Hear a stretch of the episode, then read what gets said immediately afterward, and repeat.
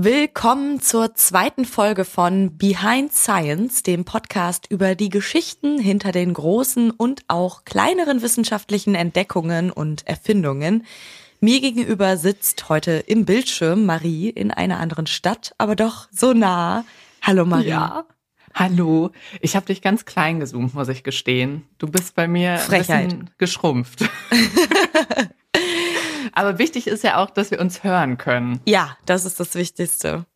Apropos hören, voll toll, dass so viele von euch uns schon gehört haben. Ähm, ihr habt uns letzte Woche bewertet, geteilt, Sterne da gelassen. Wir sehen das und wir freuen uns so sehr darüber. Also macht sehr gerne weiter damit. Ja, auf jeden Fall. Da waren richtig, richtig liebe Nachrichten dabei und ihr habt uns das Gefühl gegeben, als hättet ihr nur auf diesen Podcast gewartet und das ist natürlich mega. Und damit die Sternebewertungen weiterhin so hoch bleiben und so liebe Nachrichten reinkommen, haben wir uns heute wieder eine richtig spannende Geschichte äh, nicht ausgedacht, haben wir mitgebracht von einem Mann, beziehungsweise eigentlich ist er noch ein Junge, kann man fast sagen, oder so, auf dem Weg, ein Mann zu werden. Also ein wirklich ja. sehr, sehr junger Erfinder. Ja, ich glaube, so einen jungen Erfinder hatten wir wirklich noch nie okay, ist ja auch erst die zweite Folge, aber werden wir auch so schnell nicht wieder vorstellen. Glaube ich auch. Aber die mussten wir jetzt unbedingt direkt schon am Anfang dabei haben. Wir sprechen heute über Louis Breie.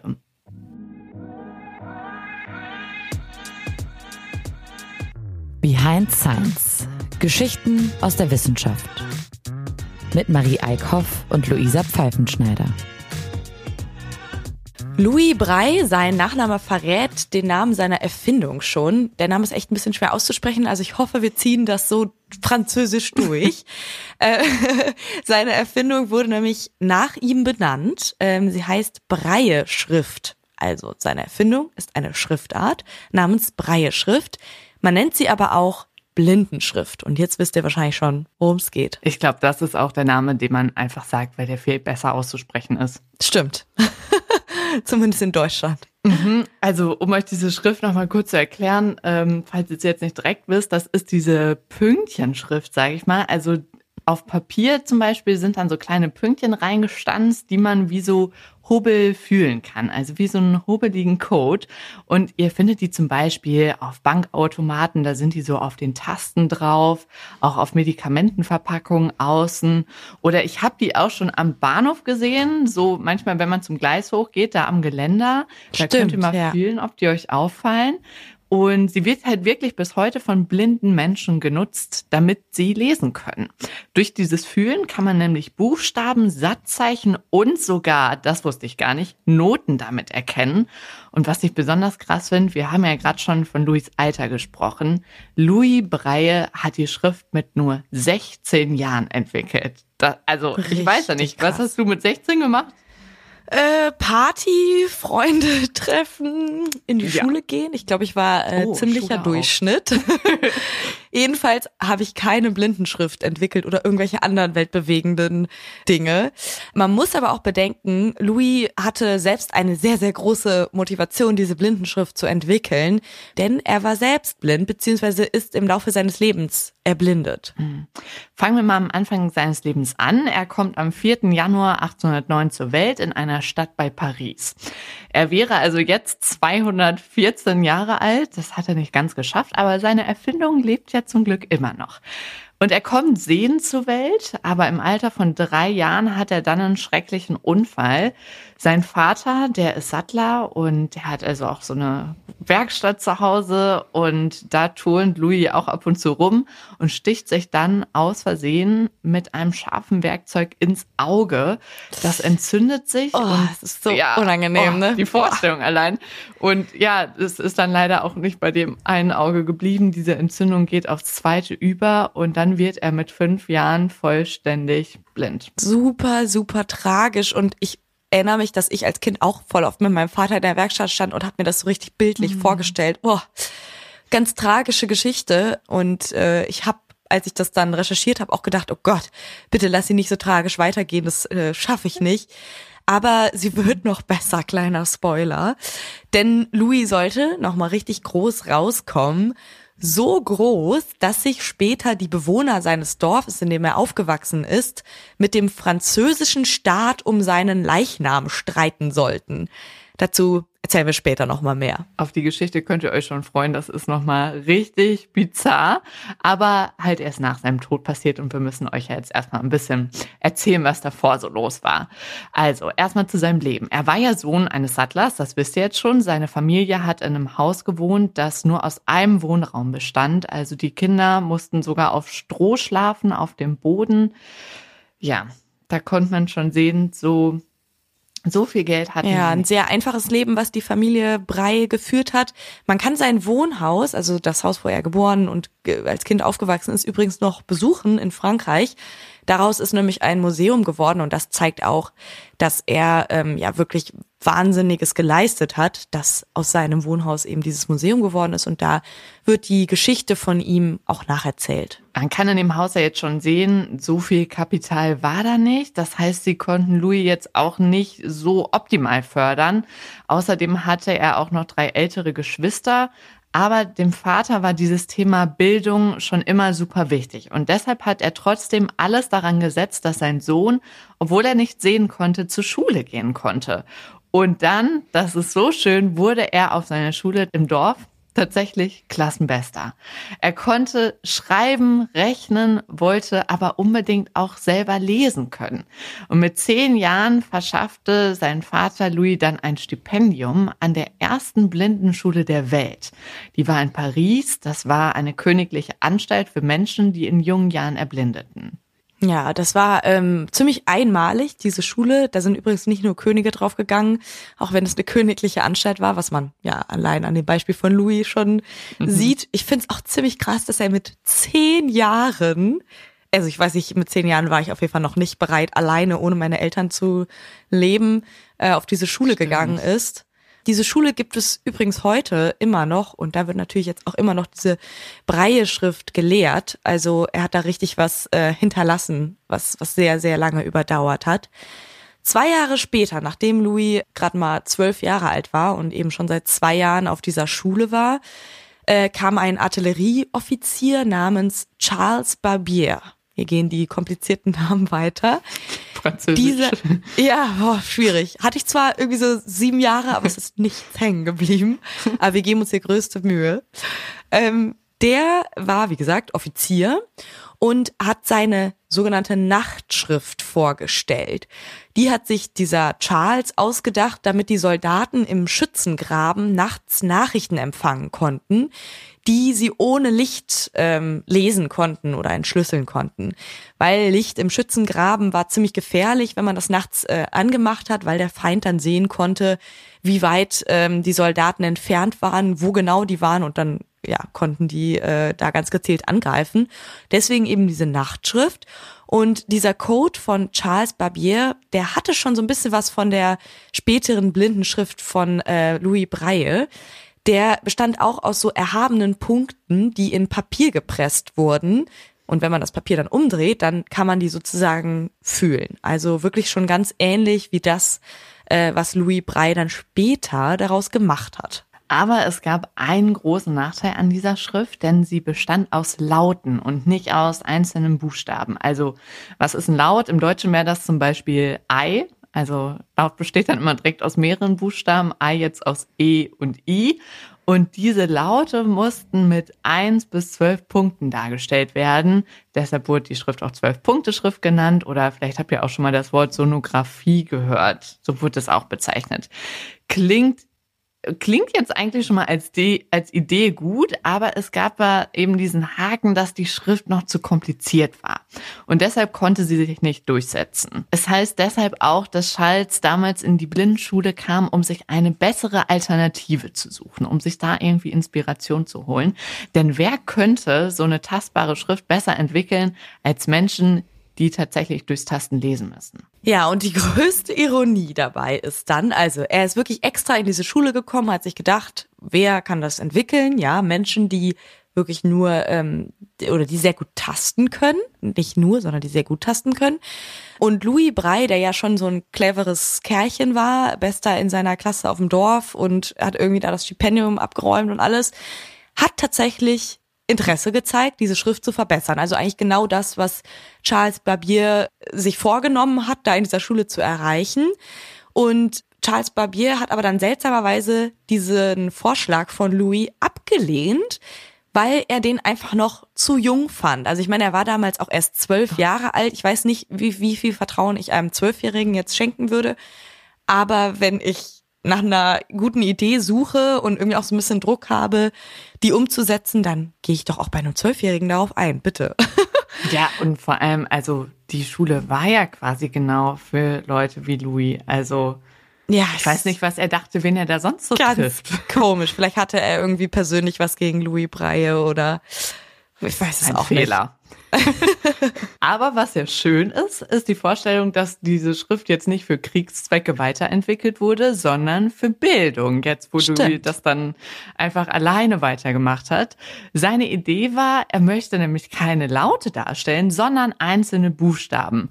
So hatte er das auch schon immer mit seinem Vater vorher gemacht, als es noch keine Blindenschrift äh, gab. Da haben sie es so gemacht in der Werkstatt, ähm, hat der Vater auf so einen Holzbalken einfach Nägel geschlagen, Nägel mit so einem äh, Rundkopf oben und die konnte Louis dann fühlen. Das waren jetzt einfach halt ganz normale Buchstaben, so wie wir die auch kennen, so wie wir sie schreiben würden, wurden die halt in das Holz genagelt, aber es war auf jeden Fall, glaube ich, schon für Louis so diese Vorlage oder ein Vorreiter für das, was er dann entwickelt hat. Und mit 16 Jahren war es dann soweit. Im Jahr 1825, da vollendete er seine Breie-Schrift. Ja, also mit 16 Jahren nur hat er etwas Ja. erschaffen, was wir heute noch kennen. Richtig, richtig krass. Äh, no pressure an euch, aber Vielleicht jetzt eh ihr könnt ja mal überlegen. ja, stimmt. Aber vielleicht auch mit 26 noch sehr früh. Übrigens Ja. dieses Brett, was sein Vater ihm da, was er ihm gebaut hat, damit er so ein bisschen die Buchstaben erfüllen kann, kann man auch noch in diesem Museum sehen.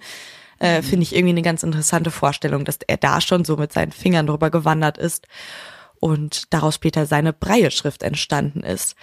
So, und jetzt müssen wir einmal darauf eingehen, wie diese Schrift aussieht, weil wir haben das gerade schon gesagt, man kennt das irgendwie von Medikamentenpackungen, vom äh, Handlauf beim ba am Bahnhof oder so, ähm, immer diese Pünktchen. Aber ich würde mal behaupten, dass wenige wissen, wie die genau aufgebaut sind. Und eigentlich ist das gar nicht so kompliziert. Man muss sich das vorstellen, ähm, dass die komplett aufgebaut ist aus diesen äh, aus sechs Punkten. Die kann man sich so vorstellen wie ähm, die Punkte auf dem, oder diese Augen auf dem Würfel mit der Zahl sechs drauf. Daraus speist sich sozusagen das komplette Alphabet ähm, aus der Breie-Schrift. Also daraus äh, werden verschiedene Kombi Kombinationen zusammengesetzt und man kann dann sozusagen die verschiedenen Buchstaben darstellen. Man kann da äh, 64 Kombinationen insgesamt zielen. Wer's, äh, wer aufgepasst hat, weiß, dass wir nicht 64 Buchstaben haben. Das heißt, äh, da sind die Buchstaben A bis Z mit drin, aber auch Satzzeichen und Maria hat es ja am Anfang schon gesagt, auch Noten. Warum die ihm so wichtig waren, da kommen wir später zu. Das A ist zum Beispiel nur ein einzelner Punkt, ganz oben links in der Ecke. Für das B kommt unter diesem Punkt noch ein zweiter dazu. Und das C, das sind halt zwei Punkte nebeneinander, ganz oben in der Zelle. Und wenn man das jetzt so hört, dann klingt's ja irgendwie ein bisschen simpel fast so. Also ABC könnte jetzt schon. Zumindest wenn man es sieht, finde ich. Also ich finde so vom Beschreiben ist es Ja, relativ stimmt. kompliziert, Wenn aber wenn man es sieht, ist es wirklich relativ einfach. Ich glaube, wir hängen euch auch noch mal äh, irgendwo finden wir bestimmt eine Visualisierung von diesem Alphabet. Dann könnt ihr euch das parallel mal angucken und werdet sehen, es ist nicht so kompliziert, wie man denkt. Könnt ihr das auch mal üben, denn ich muss sagen, ich war ein bisschen überfordert an Weihnachten. Da habe ich so ein äh, hier Glückskeks gekriegt, wo auch so eine Botschaft drin war in dieser Blindenschrift. Mm. Und das war auch mit so einer Legende, aber bis ich diese Botschaft entschlüsselt hatte, war quasi Neujahr. Ja. Und das, also irgendwann kriegst du so ein bisschen so ein Gefühl, aber es war schon viel Gesuche erstmal. Also vielleicht kann man erstmal üben, die Buchstaben durch Sehen zu erkennen. Also ein Punkt A, zwei Punkte B. Stimmt. Und dann kann man ich es habe gar nicht gefühlt. durchfühlen. Ich habe geguckt. Ja, genau. Das ist halt der Vorteil, den man hat. Und dann kann Eh man durch Fühlen äh, das Ganze nochmal erweitern. Ich finde es auf jeden Fall auch nicht so super simpel. Dabei habe ich sogar einen Bezug zu dieser Schrift. Also meine Großeltern waren Blindenschullehrer. vielleicht fand ich das Thema auch deswegen so interessant. Und ich habe zum Beispiel als Kind mal ein Buch geschenkt bekommen von denen, wo man diese Schrift lernen konnte. Und ich fand das damals schon ultra schwierig. Und äh, ja, man verlässt sich halt dann echt oft darauf, was man sieht, anstatt das Ganze zu fühlen. Aber man kann sich ja langsam rantasten. Man kann diese Schrift auf jeden Fall auch noch im hohen Alter lernen. Also äh, es gibt noch Hoffnung für uns beide. Ähm, natürlich gibt es heutzutage auch viele andere Möglichkeiten, sich das irgendwie per Handy vorlesen zu lassen und so weiter. Aber ich glaube, so ganz verschwinden wird die nicht aus unserem Alltag. Ja, stimmt. Also einfach auch mal als Vorbereitung kann es ja nicht schaden, ne? Stimmt, ja. also Louis hat damit auf jeden Fall was erschaffen, von dem blinde Menschen heute noch profitieren. Und er hat dann auch sein Leben lang an der Blindenschule unterrichtet, auf der er selber als Schüler war. Und er hat noch was gemacht, war eher so sein Hobby, aber er war darin auch ziemlich gut. Er hat Orgel gespielt. Worin, worin war der nicht gut? Ne? Ja. so ein richtiger Überflieger. Und deshalb musste er sich natürlich in seiner Schrift auch Noten erschaffen, ist ja klar, denn er hat sich einfach schon früh fürs Orgelspielen auch interessiert. Ja, ich habe mir das mal angeguckt, wie das mit dem Notenlesen und der Blindenschrift so geht. Und dazu muss ich sagen, ich kann weder Notenlesen noch eben diese Blindenschrift verstehen. Und beides in der Kombination ist mega kompliziert. Das sage aber nicht nur ich. Äh, ich habe mir auch ein Video angeguckt von einem blinden Klavierspieler, der das professionell macht. Und sogar der hat gesagt, es ist noch mal viel schwieriger, als wenn du das Ganze mit einem Blick erfassen kannst.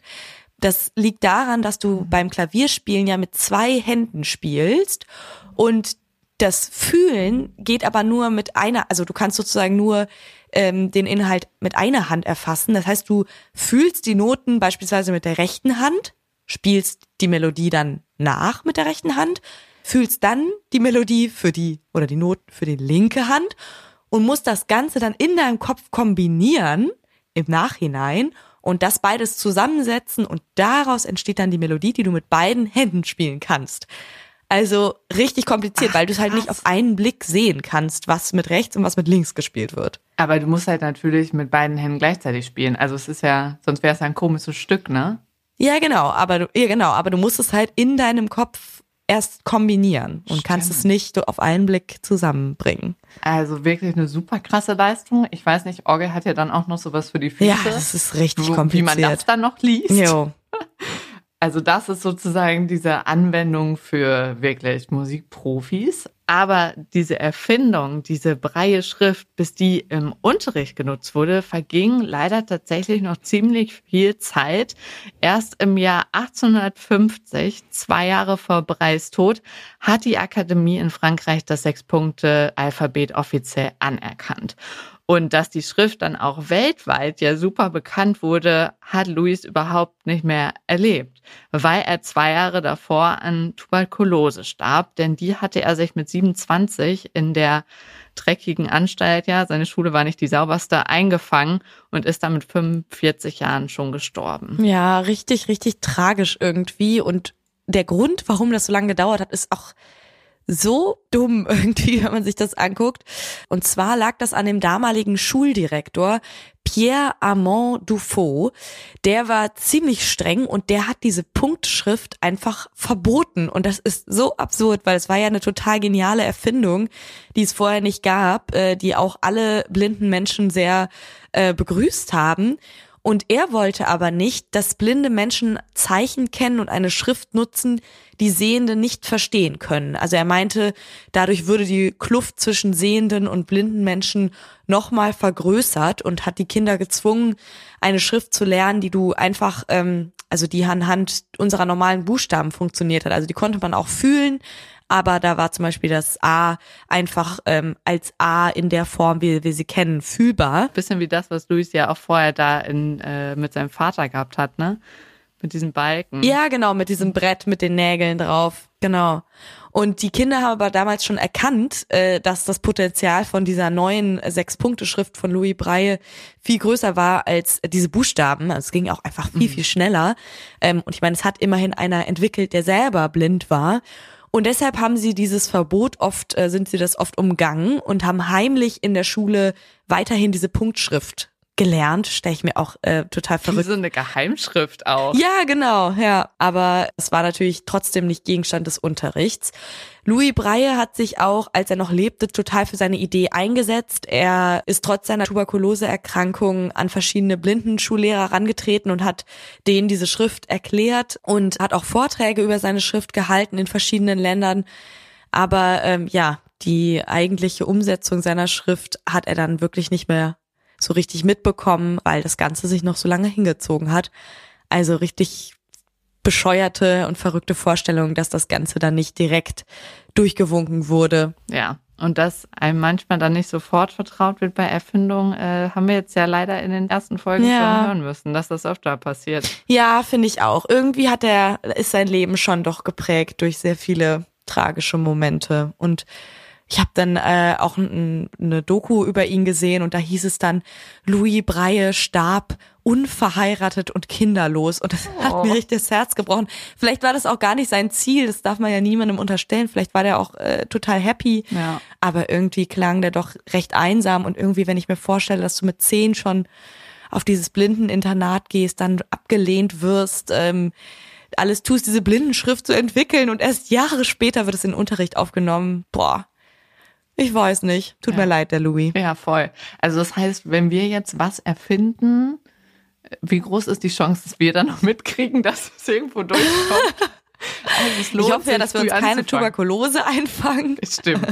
Stimmt. Das Es lohnt sich früh anzufangen. Ja, das auf jeden können wir Fall. festhalten, auf jeden Fall. Und wir müssen euch aber jetzt ja unbedingt noch diese kuriose Geschichte erzählen, die dann nach seinem Tod passiert ist. Und zwar mit seinem Leichnam. Also, 100 Jahre nach seinem Tod beschließt Frankreich nämlich, ihn in die Ruhmeshalle im Pantheon aufzunehmen. Also das ist wirklich so die Ehrengrabstätte. Da liegen viele berühmte französische Persönlichkeiten. Es ist schon so ein, ja, so ein Live-Goal. Oder wie nennt man das? Ja. Ein Death-Goal? Keine Ahnung. Also ja, Live Goal. Ja, sagen genau. Aber, Vielleicht kann man ja auch manchmal schon absehen, dass man da dann landen wird. Ja, genau. Also das ist auf jeden Fall eine Ehre, da zu landen. Aber die Total. Bewohner seines Dorfes, die wollten den Sarg nicht hergeben. Die haben gesagt, nee, wartet mal, der äh, hat hier so lange bei uns gelebt. Wir machen jetzt einen Deal mit dem Staat. Und dann haben die tatsächlich sich geeinigt, dass seine Hände, mit denen er ja so gut tasten konnte, dass die im Dorf bleiben, in einer verschlossenen Urne. Aber der Rest, der durfte dann ins Pantheon. Ja, richtig gruselige Vorstellung. Und vor allem habe ich mich gefragt, also das klingt für mich auch ein bisschen wie so eine Urban Legend.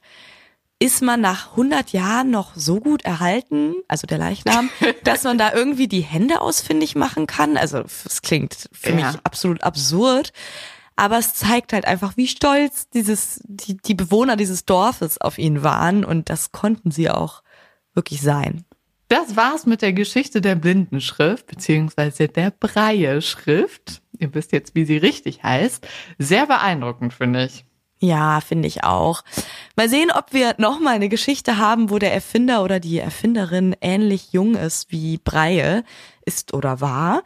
Ähm, wir hoffen, euch hat die Geschichte gefallen und vielleicht habt ihr ja mal Lust, die Breie-Schrift so ein bisschen zu lernen oder mal auf eurem Bankautomaten, auf der Ibuprofen-Verpackung oder wo auch immer, auf dem Glückskeks, wie bei Marie, Marie äh, mal zu entschlüsseln, was da genau steht. Es lohnt sich auf jeden Fall und ich finde es auch irgendwie nochmal ganz cool, auf eine andere Art und Weise lesen zu lernen.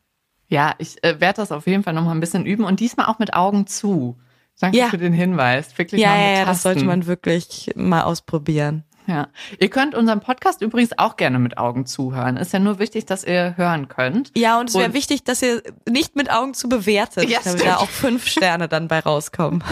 Stimmt, das wäre gut. Denn äh, die Bewertung, wenn ihr uns die da lassen würdet, das wäre ganz toll. Und schreibt uns auch gerne äh, Feedback an podcast.behindscience.de. Da könnt ihr dann auch aufschreiben, was euch nicht gefallen hat. Bei den Sternen am besten einfach nur volle Anzahl. Und wir hören uns dann hoffentlich am Samstag wieder, am Science Samstag. Bis dahin könnt ihr ja dann noch mal ein bisschen die erste Folge hören, wenn ihr die noch nicht kennt. Und ihr findet uns da, wo es Podcasts gibt. Überall. Ja, wirklich überall. Ihr könnt nicht an uns vorbeilaufen oder an uns vorbeihören. Vielen, vielen Dank an dieser Stelle auch an Sophia von Mermaid Productions und Falco und Rita von ULab. Ihr habt echt von Anfang an an unsere Idee geglaubt, als wir noch so ein bisschen skeptisch waren sogar und uns von Anfang an unterstützt und uns hierhin gebracht. Das ist mega. Und allein schon für dieses Team lohnt sich doch eine Bewertung bei uns oder ein Abo oder eine nette Nachricht. Wir freuen uns über alles, was von euch kommt und natürlich auch, wenn ihr beim nächsten Mal wieder zuhört. Habt ein tolles Wochenende, eine tolle Woche oder was auch immer.